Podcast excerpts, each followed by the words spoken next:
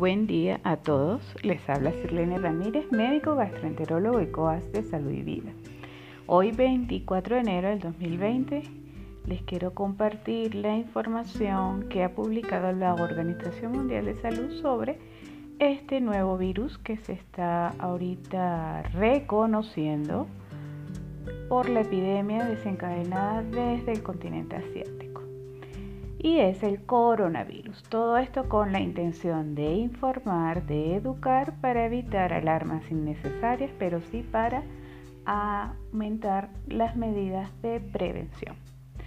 Los coronavirus son una extensa familia de virus pertenecientes a los ARN virus, algunos de los cuales pueden ser causados de diversas enfermedades humanas que van desde un resfriado común o un síndrome respiratorio severo, dependiendo de la capacidad del individuo de defenderse. Los virus de esta familia también pueden causar muchas enfermedades en animales y se ha visto entonces en la descripción de esta patología que se menciona eh, la conexión con camellos, la conexión en, el día de ayer con incluso con serpientes, pero sobre todo con los animales tipo camello. Los coronavirus causantes del síndrome respiratorio de Oriente Medio se identificaron por primera vez en el 2012 en Arabia Saudita. Hasta ahora solo se describieron algunos pequeños casos y datos sobre esta transmisión. La actual epidemia, que es mm, noticia en este momento, eh, comenzó en diciembre del 2019 cuando se comenzaron a detectar los primeros casos en China. Sin embargo, no es más sino ahorita, en el mes de enero, cuando ha salido a la luz pública. ¿Qué es el síndrome respiratorio Oriente Medio? Causado por este coronavirus. Es una enfermedad respiratoria de origen viral porque es un virus provocada por, por, este coronavirus, al cual se le llama coronavirus porque sencillamente cuando se evalúa o se verifica a través del microscopio se ve que en su morfología tiene una eh, asociación en la imagen con una corona, por eso coronavirus. Fue detectado, como dijimos, por primera vez en el 2012 en Arabia Saudita. Es una familia extensa de, virus que originan enfermedades en el árbol respiratorio, es decir, en órganos respiratorios superior e inferior. Y la forma más severa es cuando origina un síndrome respiratorio agudo severo que se manifiesta en neumonía. ¿Cuántos casos o dónde se ha descrito este síndrome? Bueno, en el 2012 se describió en 27 países, entre los cuales está Alemania, Arabia Saudita, Argelia, Australia, China, Egipto, los Emiratos Árabes Unidos, Estados Unidos de América, Filipinas, Francia, Grecia, Italia, Jordania, Kuwait, Líbano, Malasia, Omán, Países Bajos, Qatar, Reino Unido, República de Corea, República Islámica de Irán, Tailandia, Túnez, Turquía y Yemen. Aproximadamente un 80% de los casos humanos se han notificado en Arabia Saudita. Los casos identificados fuera de Oriente Medio van a corresponder a viajeros que se infectaron en esa región y posteriormente viajaron. ¿Cómo se contrae? Bueno, se contrae transmitiéndose de animales a personas, que también puede transmitirse de persona a persona. ¿A través de qué? A través de el contacto con los fómites, es decir, con las secreciones, saliva, ¿verdad? A través del estornudo, a través de contacto con, directo compartiendo eh, utensilios de comida, eh, contaminación eh, de, de elementos u objetos que han entrado en contacto con la saliva. Es un virus zoonótico, es decir, afecta a humanos y afecta a animales. Se transmite de animales a personas y de animales a animales se infectan en contacto directo o indirecto con los dromedarios, que serían los caballos. Se ha identificado en varios países camellos, perdón, caballos, no camellos, que, se, que están contaminados en Arabia Saudita, en Egipto, en Omán, en Qatar. Y también hay datos que indican que está extendido en el Oriente Medio, África y Asia Meridional. Es posible que existan otros reservorios de animales analizados como cabras, vacas, ovejas, búfalos, cerdos, pájaros salvajes sin que esto ha sido comprobado científicamente. La transmisión de persona a persona se transmite mm, no de manera tan fácil, no es que tú vas pasando y pum, te contaminaste, no, a menos que haya un contacto íntimo como ocurre al atender a pacientes infectados sin adoptar por supuesto las medidas higiénicas básicas. Hasta ahora la transmisión de persona a persona ha sido muy limitada y ha ocurrido entre familiares y pacientes de profesionales sanitarios. La mayoría de los casos notificados hasta la fecha se han producido en un entorno sanitario o de familia a familia, pero en el momento no se han demostrado una transmisión de persona a persona eh, en el mundo como tal. Sin embargo, en el día de ayer leíamos en las noticias que eh, había sospechas de transmisiones de este tipo. Por supuesto, si no se adoptan medidas higiénicas básicas. ¿Qué síntomas presentan? Pues un eh, son síntomas generalmente muy generales. Por esta razón, también la duda de si es o no es eh, la enfermedad la que está presente y por eso la alarma sanitaria que se ha desencadenado. ¿Por qué? Porque los síntomas son tan generales como fiebre, tos, dificultad para respirar, malestar general, todo aquello que pueda dar una gripa, una un, resfriado común.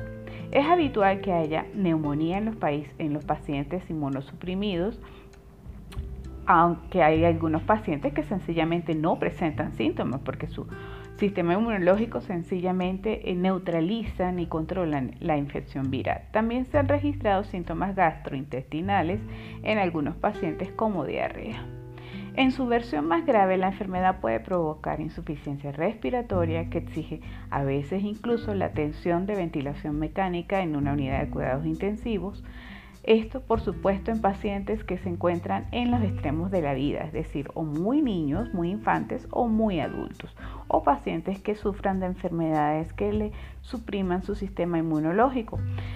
Algunos pacientes pueden presentar incluso complicaciones como insuficiencia renal o llegar a un choque séptico. Insisto, todo esto va a depender de las características inmunológicas de cada uno.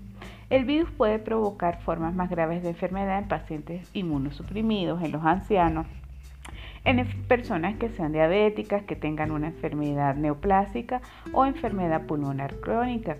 La tasa de mortalidad puede llegar hasta un 35%, aunque esta cifra, la verdad, eh, no está comprobada, ya que posiblemente en muchos casos incluso no, no han sido reconocidos, los más leves sobre todo.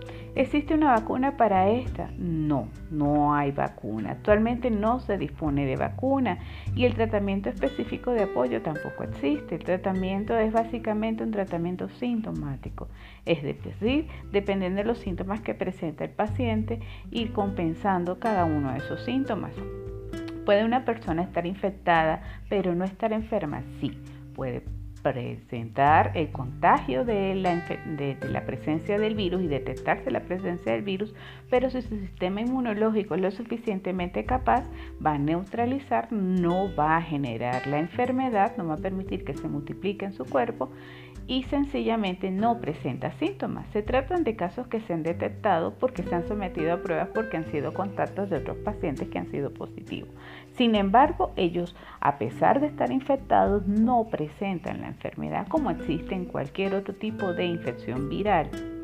¿Es fácil detectar casos de infección? Bueno, hoy día, en este momento, no es tan fácil porque como no se ha logrado eh, crear todavía, ya se, en el día de ayer ya se, eh, publicó que se había detectado la cadena eh, de este virus como tal, la cadena genética.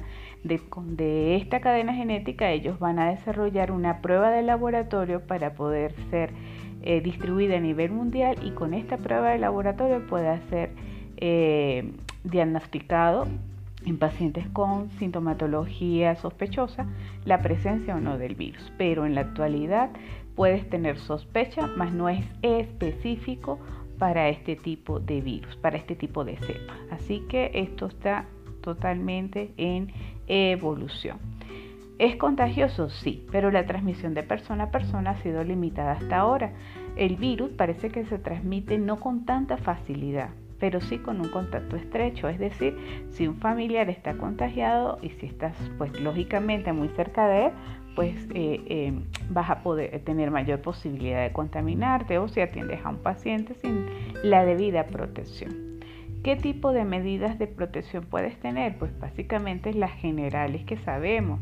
Eh, si vas a, estar a, salir del país a sitios donde ya sabes que hay pacientes ser positivos, si vas a un aeropuerto, trata de usar eh, tapaboca, evita compartir eh, utensilios personales, eh, lávate las manos mm, con frecuencia, mantén tu gel, todas estas medidas básicas comunes y corrientes. Si sabes de alguna persona que tiene síntomas, eh, sospechosos o que viene de uno de los países donde ya se han detectado casos, pues es importante que se haga el contacto con el, organismo eh, epidemiológico para que empiecen a hacer todas las mm, investigaciones pertinentes y se atienda el paciente adecuadamente.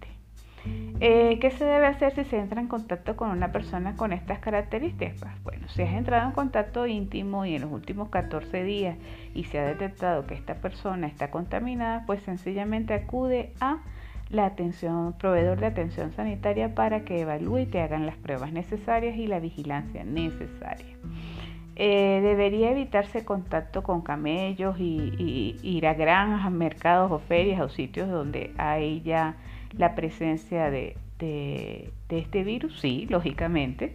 Si sabes que hay una infección o una enfermedad en un sitio, pues no vas a ir allá si no es necesario. Lógicamente, pues eso va eh, ya un poquito al raciocinio y la conciencia de todos nosotros, ¿verdad?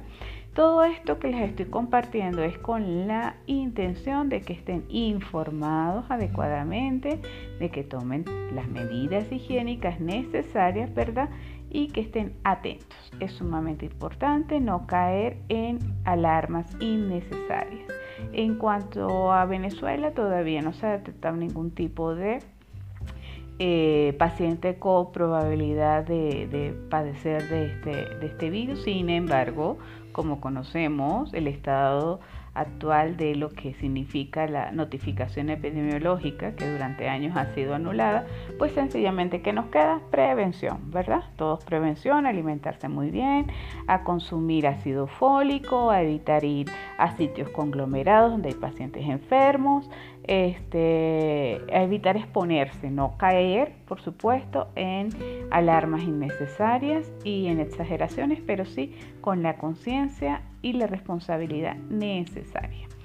Bueno, hasta acá eh, les comparto hoy, no quiero eh, atosigarlos con información. Cualquier, por favor, inquietud que tengan, háganmela saber y seguiremos entonces en, atentos a cualquier información que salga correspondiente a esta epidemia mundial que estamos en este momento eh, enfrentando. ¿Ok? Se les quiere mucho. Hasta luego, que tengan un muy lindo fin de semana, comer muy bien, mucha fruta, a consumir mucho líquido, mucho verde, ¿ok? Bye bye, y un abrazo a todos. Les estoy leyendo.